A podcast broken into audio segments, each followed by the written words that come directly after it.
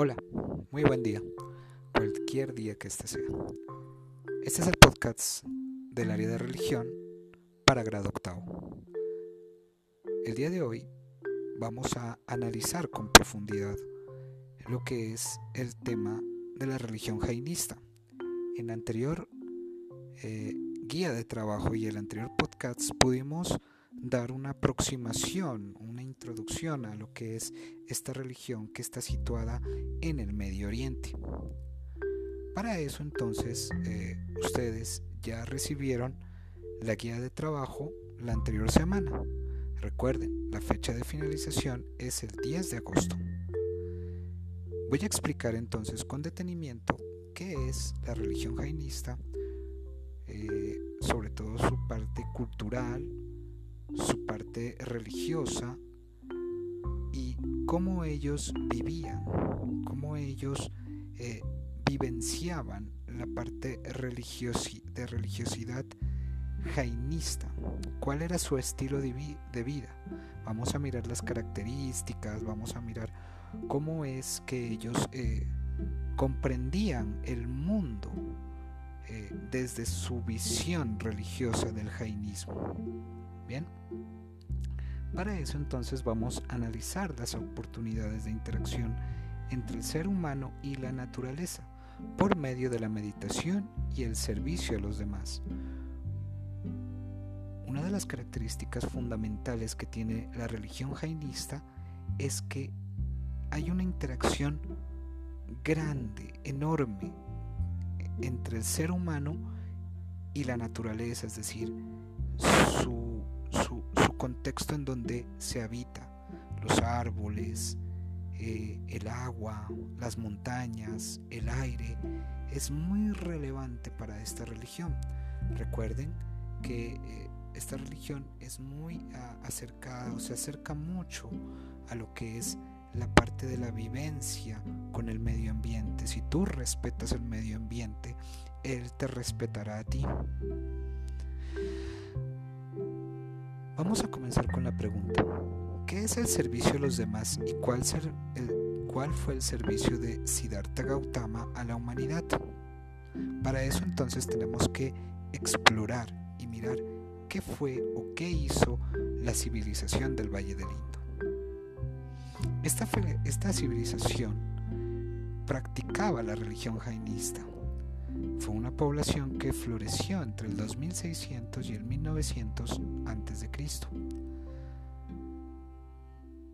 Estuvo eh, situada en lo que es el contexto de las aguas del río Indo. Si ustedes miran en la guía de trabajo, ahí van a encontrar el río Indo. Prácticamente es el que baña todo lo que es la parte de la planicie del Valle del Indo. Esto estaba situado entre las poblaciones de Pakistán e India. Alrededor de esta civilización se han creado varias teorías acerca de sus inicios, de la época de esplendor y sobre todo de su desaparición. Este pueblo construyó las primeras ciudades planificadas del mundo y dejó escritos hasta ahora indescifrables. Esta civilización que no es errónea llamarla así, dado que su creciente extensión geográfica abarcó más de 1500 kilómetros.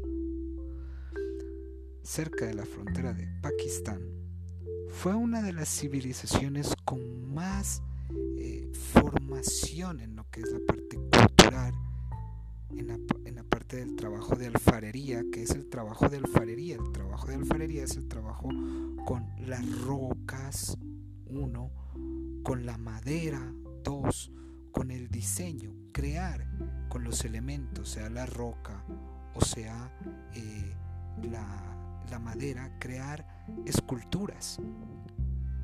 Bien.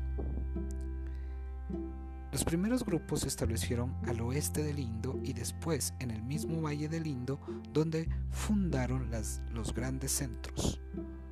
Dos ciudades son importantes aquí, Arapá y Monjesho Daru. Si ustedes se ubican en el mapa, ahí aparece sobre todo la ciudad de Arapá. Estas ofrecen el aspecto de ciudades perfectamente ordenadas que organizaron la división del trabajo y cuya economía se apoyaba en la agricultura, la metalurgia, la alfarería y el torno y en torno al comercio marítimo por medio del cual eh, prácticamente eh, realizaban su, su, comercio, su intercambio de, elementos, de, de artículos. Entonces, si se dan cuenta, en el mapa que está ahí, en la guía de trabajo, ustedes pueden buscar también en internet, pueden buscar Valle del Indo y les, van, y les va a mostrar todo lo que es eh, esta planicie. Decía que esta sociedad, una de sus características era que era una civilización muy trabajadora. Cuando se cataloga a una civilización, cuando se cataloga, perdón, a un pueblo como civilización es que está estructurado. ¿Qué quiere decir estructurado? Que tiene perfectamente ordenado cómo va a realizar eh, su agricultura, bien, el comercio y eh, sobre todo la forma en cómo se trabajaban los elementos, lo que les decía, la alfarería y la metalurgia. La metalurgia ya estaríamos hablando de lo que es la parte de metales, ¿no? El trabajo de metales también aquí el comercio marítimo, ¿no? Obviamente al ser rodeado por el río Indo, eh, que desembocaba al mar, eh, prácticamente podían explorar otros territorios comercializando sus productos. Entonces, desde ahí subyace esto que es la civilización que es tan importante. Si ustedes se dan cuenta ahí en la imagen que está en la guía de trabajo está el templo que se llama Ragnakpur el templo jainista Ragnampur es uno de los más grandes y hermosos que está situado en el Valle del Indo. Bien, miramos las características que tiene esta civilización y esta religión. La escritura tenía sistemas de escritura del que la arqueología ha descubierto bajo tierra miles de ejemplos pero las tentativas de muchos eruditos no han bastado para arrancar los símbolos que fuera o que se formara una oración. ¿Qué quiere decir esto? Que los símbolos eran tan complejos que casi no se podían descifrar, no se podían saber o comprender. En Arapa, recuerden que es la ciudad, además de ampliar y profundizar el conocimiento de la cultura del Valle del Indo, se demuelen antiguas teorías en torno a esta. Los arqueólogos, que son las personas que estudian eh, el pasado de las civilizaciones, realizaban excavaciones eh, a primera mitad del siglo XX. Eh, en conclusión, la escritura era muy prácticamente indescifrable, era por medio de símbolos, de figuras, de imágenes, de dibujos que los dejaban como pictogramas. Recuerden que los pictogramas son aquellas figuras que se plasman en la roca. Miremos otra característica, que es el transporte, construcción, artesanía y sustento. El pueblo del Valle del Indo empleaba la rueda tanto para el transporte como para la alfarería y fue el primero en utilizar ladrillos cocidos al fuego en gran cantidad.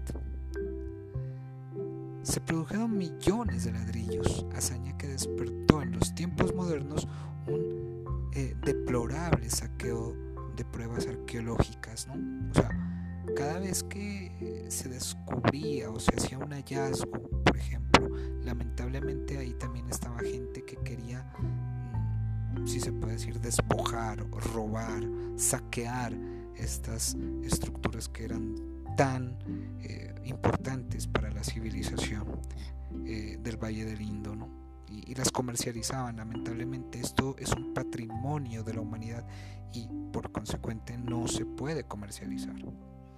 Entonces, eh, el transporte desde que surgió la rueda, que es prácticamente uno de los descubrimientos más grandes que ha tenido la humanidad, eh, ha sido como, esa forma de llevar sus productos a determinados territorios y obviamente de vía marítima, es decir, utilizando los barcos, llevándolo por varios territorios también fuera de lo que es el Valle del Indo. Aquí también entonces aparece nuevamente la artesanía, la construcción, que era prácticamente su sustento, era como la población trabajaba, cómo llevaba a cabo cada una de sus labores y de, subsistir.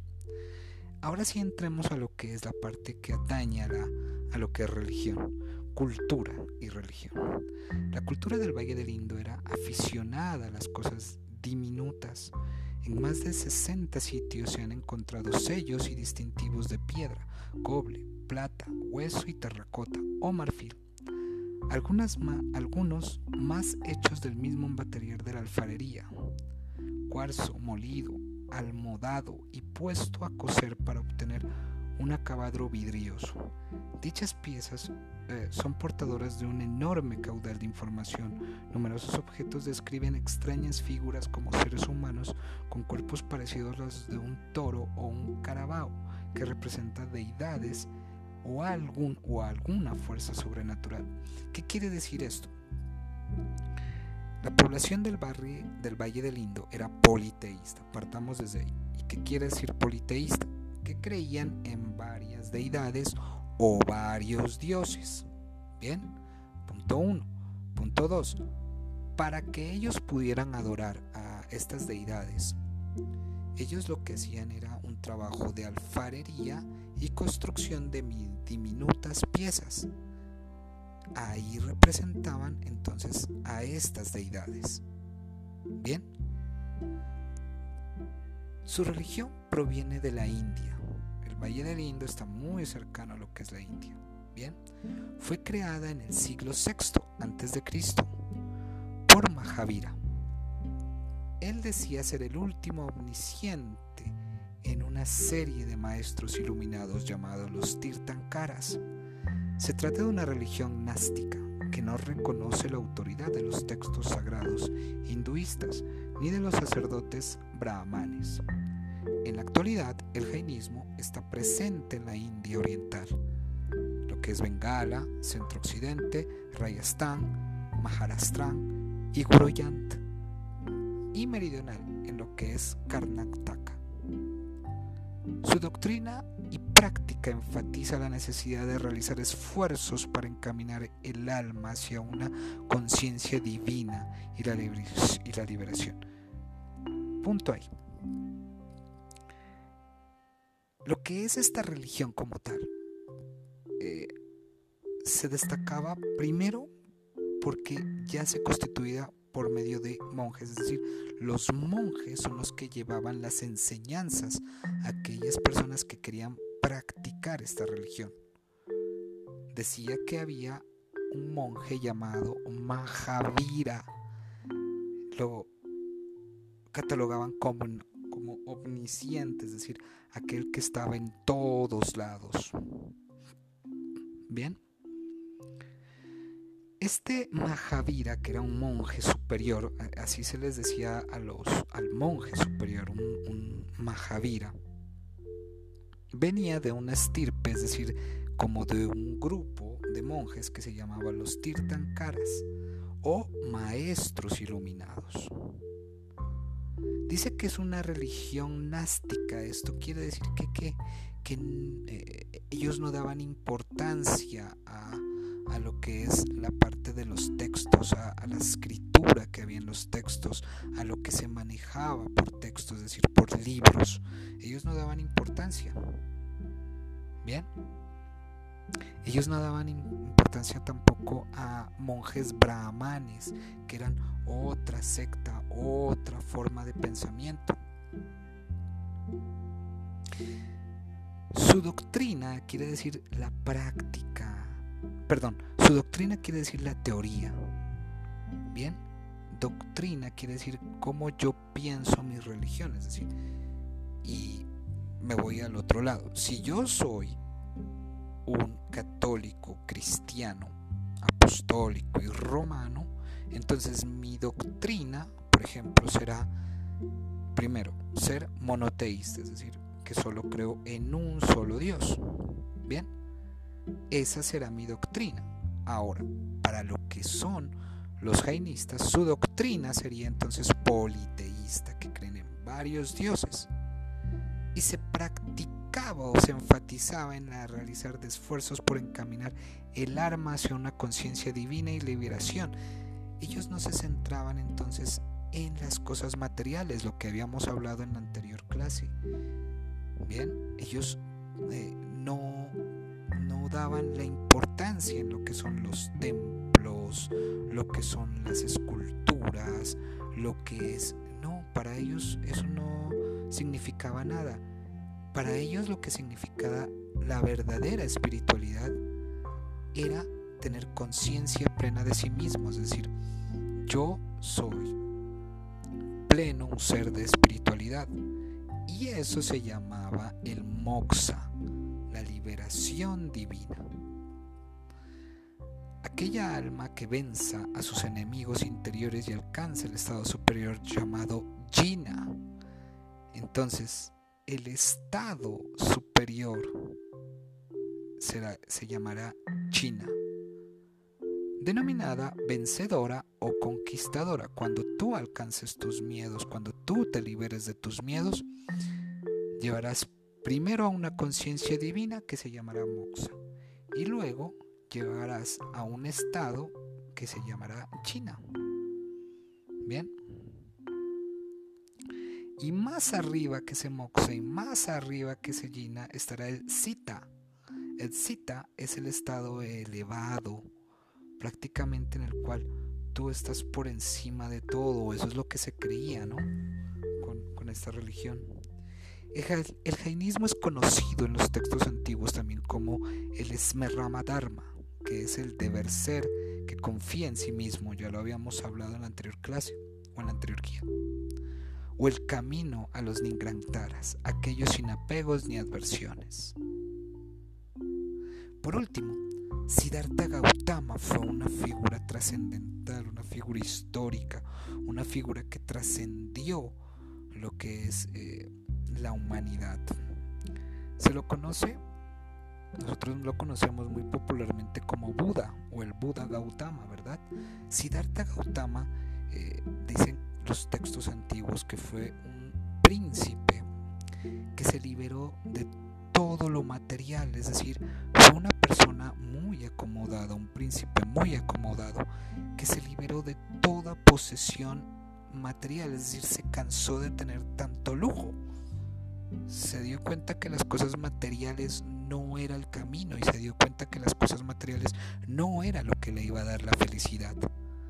Entonces dejó todo eso y empezó a caminar, comenzó a trasegar por todas las planicies del Valle del Indo, tratando de comprender la verdadera felicidad, de dónde viene. Interactuó mucho con la naturaleza la meditación profunda, respirar muy hondo y exhalar. Son ejercicios también que nos muestra esta, esta, esta religión. Los relatos sobre la vida de Siddhartha están mezclados con mito, leyenda y simbolismo. Más allá de su simple interés bibliográfico, estas historias son vistas como una guía para la vida de sus seguidores en la que los diferentes episodios claves constituyen metáforas de los procesos de crisis y búsqueda espiritual del ser humano, además de recopilar sobre su vida como Siddhartha, existen también relatos sobre, eh, sobre lo que se hizo, cuál fue su mensaje. Bien muchachos, espero que esto haya sacado un poquito las dudas de lo que es esta eh, guía de trabajo, lo que eh, se dio en, el tema de lo que es el, jainismo, lo que estamos mirando ahora. De igual manera, si ustedes necesitan eh, despejar más dudas, por favor me escriben al WhatsApp interno, ahí estaré pendiente, o me escriben al chat de la página virtual, también estaré atento ahí. Este podcast se realizó para dar la explicación de lo que es el corte 2, tema del jainismo, eh, para la materia de religión concerniente al tema que ya se había mencionado. Muchachos, este podcast también sirve para que ustedes den sus opiniones. Si ustedes quieren, eh, no sé, de pronto, en esta crisis tan, tan grande que está viviendo la humanidad, si ustedes pueden dar, no sé, dar a conocer su microempresa, su negocio, de pronto si papá o mamá manejan un negocito chiquito de venta de víveres, abarrotes, es decir, tienen una pequeña tienda o vendan empanadas, vendan arepas, lo que sea, lo que ustedes quieran comercializar o hacen tejidos, lo que ustedes estén realizando, lo que sus familias estén realizando, envíen un audio den a conocer su producto, den a conocer lo que ustedes hacen. Este podcast llega a todas partes, es decir, no simplemente a ustedes como grado octavo, sino a toda la familia pedagógica, incluso a todo lo que es Colombia y el mundo. Bien, entonces eh, puede ser una publicidad. Si ustedes quieren, envían un, un audio a mi al interno y yo voy promocionando lo que ustedes hacen, su oficio, lo que ustedes vendan. Sin más, les deseo un muy feliz día. Que estén muy bien. Chao. thank you